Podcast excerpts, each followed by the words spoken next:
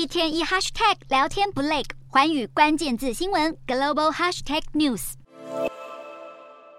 各方想要调停乌俄战争，迟迟难以取得进展。而意图扮演和平大使的中国，先前宣布将派代表前往欧洲展开沟通谈判。中国外交部最新宣布，相关人员十五日已经正式抵达首战乌克兰。乌克兰危机爆发以来，中国试图秉持中立，力劝乌俄双方和平对话。虽然这个举动引起西方国家群起质疑，德国外交部长贝尔伯克甚至抨击中国保持中立就等于站在俄罗斯的一边。不过，联合国仍表示，对于中方任何能缓解冲突的行动都表达欢迎。然而，远赴欧洲的中国欧亚事务代表李辉，过去和俄罗斯的渊源深厚。究竟李辉是否会在谈判过程中偏袒俄方？各方都抱持观望态度。回顾李辉过往经历，他在大学毕业进入外交部任职后，于一九八零年代和一九九零年代之间多次被外派到苏联，并且从二零零九年开始担任北京驻俄大使，长达十年。二零一九年卸任前夕，俄罗斯总统普丁还亲自签署命令，颁发友谊勋章给李辉，表彰他促进中俄友好的功绩。有分析指出，李辉这次行程首先访问乌克兰和波兰，对外具有宣传意义；再来访问法国和德国，都是中国积极想要拉拢的对象，将有助于调停谈判。最后一站则是俄罗斯，中方预料将会诊前面四个国家的立场，一次转达给俄罗斯。虽然中国有机会利用自己和俄国的紧密关系，发挥劝导作用，不过这样的关系也是个双面刃，因为外界人士担忧，中方在谈判时中立的立场可能因此受到影响。